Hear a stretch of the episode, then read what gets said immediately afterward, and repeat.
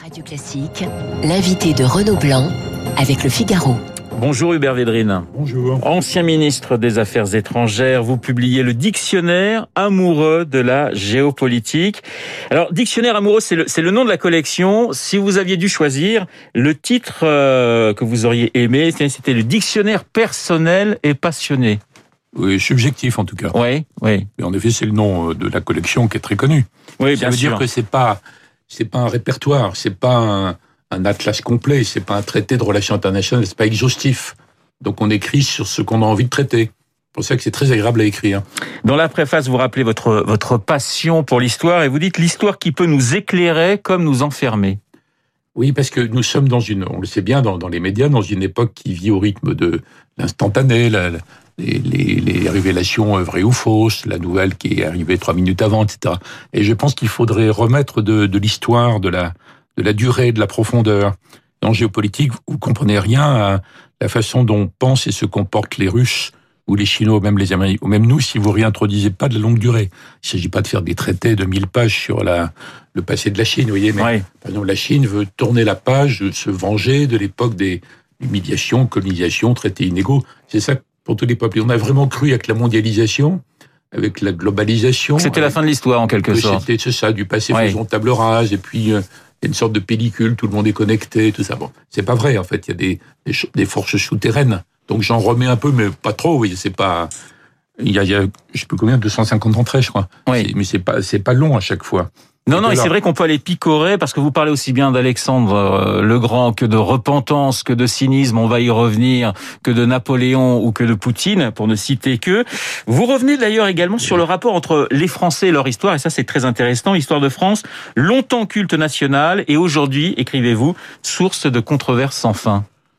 Oui, parce que euh, évidemment, il y a eu un roman national, notamment dans les livres d'histoire sous la Troisième République, qui était dénoncé dans l'époque récente à travers le mouvement de la déconstruction, Derrida et autres, qui euh, nous revient d'ailleurs en, en force, euh, sectarisé à outrance à partir des campus américains, donc une sorte de- d'autodestruction généralisée, et on arrive à une sorte de roman antinational, si on veut résumer. Bon, Oui.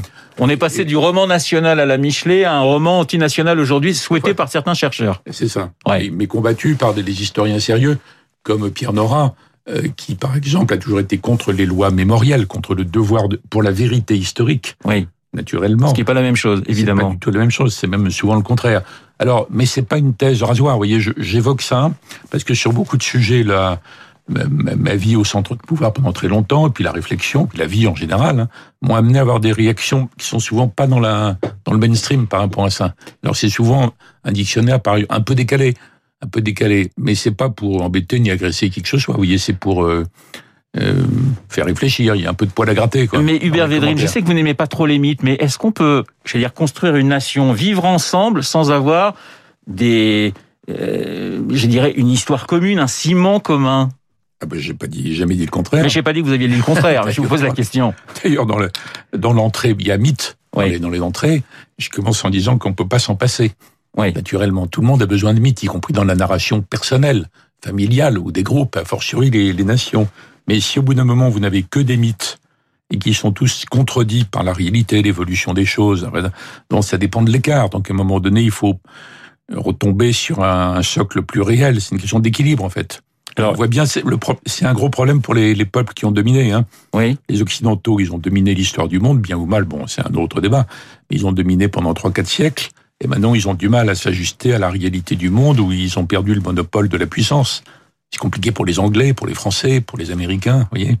Vous, vous écrivez hein, sur. euh, il y sur- aura d'autres mythes qui vont remplacer Oui, les c'est- mythes qui sont hors d'usage. On est, on est toujours en mouvement, bien sûr. Vous écrivez hein, sur la, la repentance, qui est un mot qui est très à la mode en ce moment, et on sent que ce mot vous agace un tantinet, si je puis dire. Ah, c'est pas que ça m'agace, c'est que je suis contre. Oui. Je, je pense qu'on a quelqu'un qui a commis un crime peut éventuellement, indépendamment, en plus de la justice, en se repentir du crime qu'il a commis. Mais dans l'histoire des nations, euh, disons des choses très simples, il n'y a pas de responsabilité collective ni transmissible. Donc on n'est pas responsable. Si on prend le débat sur la colonisation, la, France a fait une expédition à Alger en 1830 parce que c'était pour mettre fin à la piraterie en Méditerranée. Il y avait environ 30 000 esclaves chrétiens euh, dans, l'Algérois de l'époque. Bon, euh, de toute façon, c'est pas notre responsabilité. On n'y est pour rien. C'est pas nous qui l'avons décidé. Vous n'êtes pas responsable, vous Renaud, de ça. Hein Donc, euh, je pense qu'il faut établir la vérité historique. C'est très important dans le regard qu'un peuple porte sur lui-même et sur les autres et sur leur coexistence, leur amitié, leurs relations.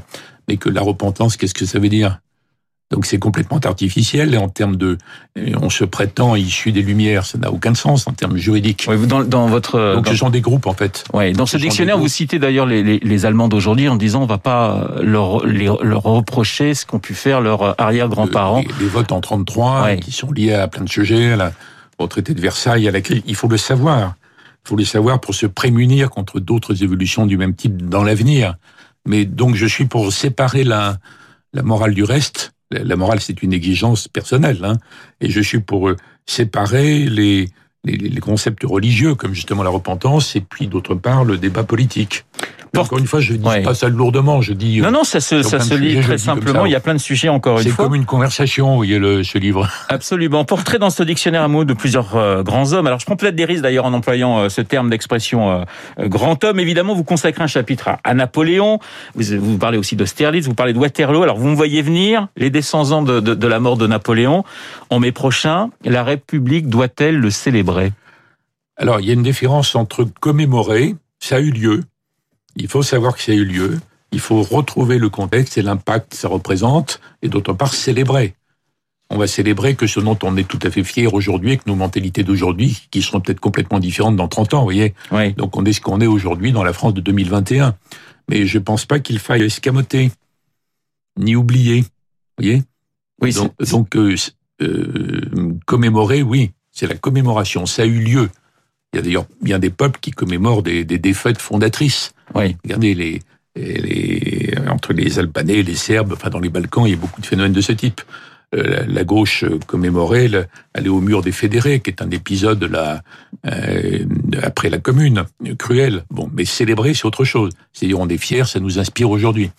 Oui. C'est-à-dire que l'Europe aurait pu tout à fait reconnaître les racines chrétiennes de le, et de l'Occident et d'autre part de la construction européenne, sans que c'est une signification normative pour aujourd'hui. Et moi, vous savez, je suis très très camusien. Hein. Mal nommer les choses, c'est aggraver le malheur du monde. Oui. Donc, je pense que quand on peut redonner le sens aux mots, déjà le débat est pas pacifié, on n'est pas automatiquement d'accord, mais c'est peut-être un peu plus simple. C'est mieux. Alors, vous, vous, vous, nous parlez de, de la Covid-19 et vous, vous commencez par, par cette question. Finalement, est-ce que la pandémie de la Covid-19 aura changé l'état du monde et de son fonctionnement? Alors, ça, avec un gros point d'interrogation, la réponse d'Hubert Védrine. C'est trop tôt pour répondre globalement, mais tous les problèmes qui peuvent inquiéter les gens dans la géopolitique, la, la, compétition qui va devenir de plus en plus dure entre les États-Unis et la Chine, puisque Biden va continuer la politique Trump tout en étant euh, poli, enfin normalement poli. Les convulsions euh, dans le monde entier au sein de l'islam sunnite, la question de l'islamisme contre l'islam, dont on est des victimes collatérales, mais c'est pas chez nous que ça prend naissance. Tout ça, ça existait avant la pandémie. Vous voyez? Le fait que les Européens aient toujours un peu de mal à se mettre d'accord sur euh, les stratégies, bon, ça existait avant les pandémies. Ça, le fait que la Russie soit toujours là, alors qu'on avait, avait cru, on est passé par pertes et profits, quoi, en gros. Mais il y avait peut-être des, des, Alors, il y aura des éléments de changement, des Ouais. accélérations, des intensifications, des aggravations, mais il n'y a rien d'entièrement neuf pour le moment. Mais de toute façon, on pas au moment où on pourra faire l'évaluation générale. hein. Alors on est peut-être encore trop tôt, mais est-ce que vous n'avez pas le sentiment, Hubert Védrine, que tout de même la Chine avance, continue d'avancer Oui, ses oui. pions? Oui, mais ça n'a pas commencé avec la Ça n'a pas commencé avec le Covid, mais est-ce que ça s'est pas un petit peu accéléré avec euh, avec cette crise sanitaire? Oui, peut-être. Mais enfin, ils ont leurs propres problèmes aussi, mais ça a commencé avant. Hein. Ça a commencé avec Deng Xiaoping, qui était le, le génie fondateur de la Chine moderne, c'est-à-dire le monde actuel est largement le résultat de son orientation. Puis l'accord, euh, l'accord stratégique avec Kissinger, l'accord entre les États-Unis et, les- et la Chine. Il y a une globalisation effrayante sur les conséquences environnementales par ailleurs, sino-américaines pendant 30 ou 40 ans. Mais c'est Xi Jinping, quand il est devenu président, qui a assumé la puissance de la Chine que les autres voulaient dissimuler un peu, c'est avant la pandémie. Donc la pandémie révèle, accélère, intensifie. Vous avez- n'en est pas l'évaluation générale Ouais. des politiques dans le monde entier. Ouais. Donc il y aura des redistributions de cartes, y compris dans la machine économique, dans l'affaire des, vous voyez, des, des chaînes de production, etc. Mais je vois pas de bouleversement géant. Et le fait que les Occidentaux soient un peu à la peine, c'était évident déjà avant, ça. Vous avez évoqué euh, Biden dans, dans, dans, ce livre, dans ce dictionnaire amoureux de, de la géopolitique. Oui, je vais jusqu'à je parle de la bataille de Kadesh. Oui. Entre les, entre les Hittites et les pharaons, puis je vais jusqu'à Biden. Vous allez jusqu'à Biden. Vous parlez de, de, de, soulagement après son élection, de soulagement exagéré des, des, des Européens. Vous dressez d'ailleurs le, le, portrait de, de nombreux présidents euh, américains. Et ce qui est intéressant, c'est que finalement, ceux qui vous ont peut-être le plus marqué ne sont pas ceux auxquels on, on pense tout de suite. Par exemple, vous avez une certaine admiration pour Jimmy Carter. Oui, et pour Truman aussi. Oui. Truman, c'est même un exemple. Et pour Nixon. Puisqu'il est complètement, oui, Nixon qui a été sur le plan international, un président remarquable, complètement honni à l'intérieur, pour des raisons d'immoralisme, de mensonge, etc. Mais le, le président fondateur, c'est Truman. Roosevelt, c'est un grand président, mais tout le monde le sait, ça. Oui. Truman est très oublié. Puis c'est un, un, petit monsieur qui n'a pas d'allure spéciale. Bon, il disait simplement, il était devenu vice-président par hasard, il l'était depuis trois mois, hein, quand Roosevelt est mort. Oui. Et puis donc, c'était un sénateur parmi d'autres, et du Middle West. Et on me disait, mais c'est quoi ce que vous allez faire? Il dit, je suis celui qui prendra les décisions. C'est une bonne définition du job. Oui, c'est plutôt tout pas mal. Tout le monde débat, tout le monde discute, ouais. tout le monde est en désaccord avec tout le monde, et puis toc, quelqu'un décide. Et puis tout le système de l'après-guerre, le plan Marshall, qui est la matrice de la construction européenne et de l'OTAN, et toute la suite, tout le débat sur le marché commun nécessaire, pensé par les Américains, bien, bien, bien longtemps avec les Européens de le mettre en œuvre. Tout ça, c'est la structure dans laquelle on est encore puisque les Européens, dans leur immense majorité, à part les propositions françaises régulières et notamment de notre président sur une affirmation en matière stratégique, les autres Européens sont sur la ligne, il faut continuer de protéger par les États-Unis, ce qui nous dispense des questions militaires, de défense et de stratégie. Donc c'est fondamental cette époque. Dans la... Donc pas des présidents parce que je les aime, peu importe le sentiment personnel, hein, c'est sur leur influence historique. Vous parlez, vous avez parlé de, de, de Truman et de. de il n'y a sa... pas tous les présidents, puisque il y en a quand un... même pas mal, hein, des présidents américains. Vous en avez nommé. Il y en a quelques-uns. Il y en a quelques-uns. Vous, vous parliez de, sa petite taille justement. Est-ce que le physique ça peut compter en, en, en, géopolitique? Vous en parlez un petit peu dans, dans quand vous citez Poutine, en, en, parlant du physique de Poutine. Vous en parlez de, quand vous vous citez Obama et, et, et de son charisme. Est-ce que ça ça joue dans une relation entre deux présidents, entre deux dirigeants? Ça joue pas. Non ça peut jouer dans les élections, en termes d'image, compte tenu de l'évolution des, des élections qui se font à l'américaine. Ça avait commencé avec Kennedy, vous voyez le côté glamour incroyablement sexy, rayonnant du couple Kennedy. Bon, oui, ça a joué, mais ça joue pas dans les relations après.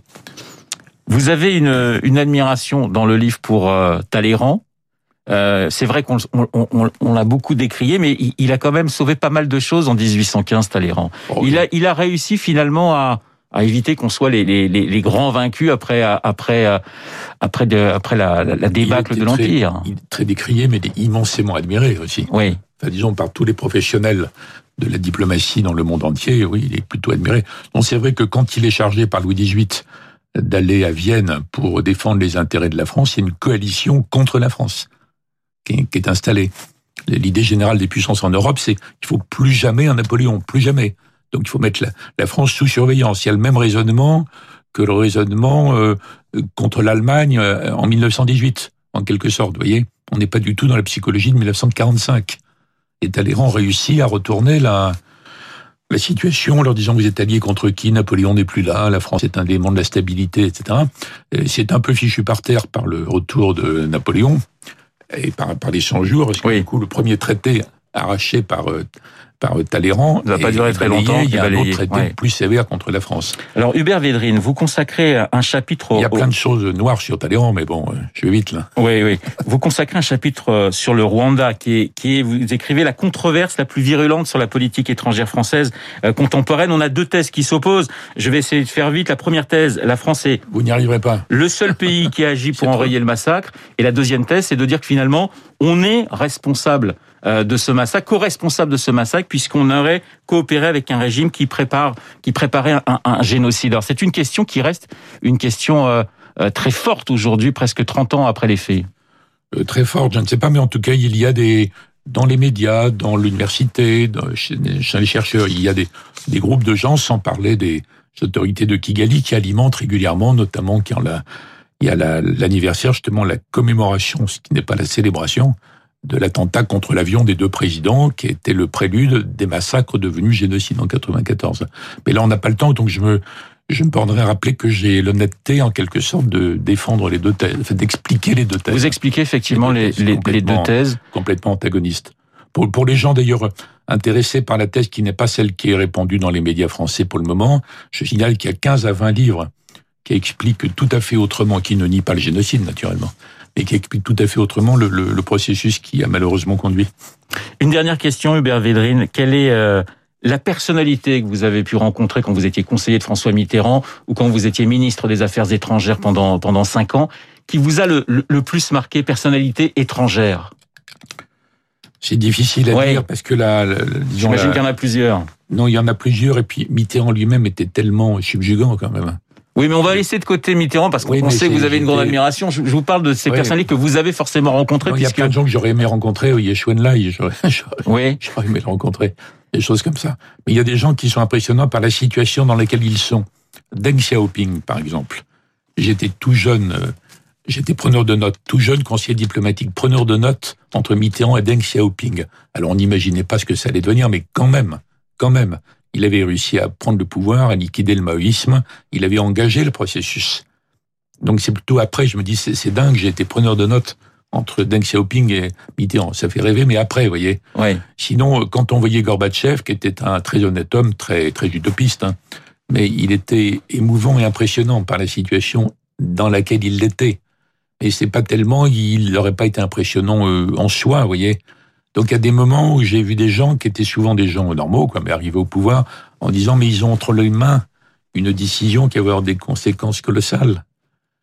Mais non, comme c'est plutôt des, des gens, alors j'aurais aimé rencontrer Talleyrand, naturellement, vous voyez, mais comme j'avais l'esprit rempli de personnages de ce genre-là, mais d'avant, et que j'ai pas pu, j'ai pas pu rencontrer, j'aurais adoré être une petite souris dans la conférence de Yalta, vous voyez. En attendant, je vous conseille le dictionnaire amoureux de la géopolitique, euh, publié chez Plomb et Fayard, Hubert Védrine, donc ce dictionnaire amoureux. Merci beaucoup. Est-ce que je, je vous en prie une remarque malicieuse très courte? Je vous en prie. J'ai par ailleurs un autre livre un autre livre que j'ai écrit avec mon fils aîné Laurent, qui est la biographie du colonel Ulrich. Vous parlez d'ailleurs de la bande, de bande dessinée dans, dans, dans, dans ce dictionnaire de amoureux de la géopolitique. Et qui reparaît cette semaine en poche. Eh bien voilà, c'est dit. Merci Hubert Védrine d'avoir été mon invité Merci. ce matin. Il est 8h30 dans un instant, l'essentiel de l'actualité.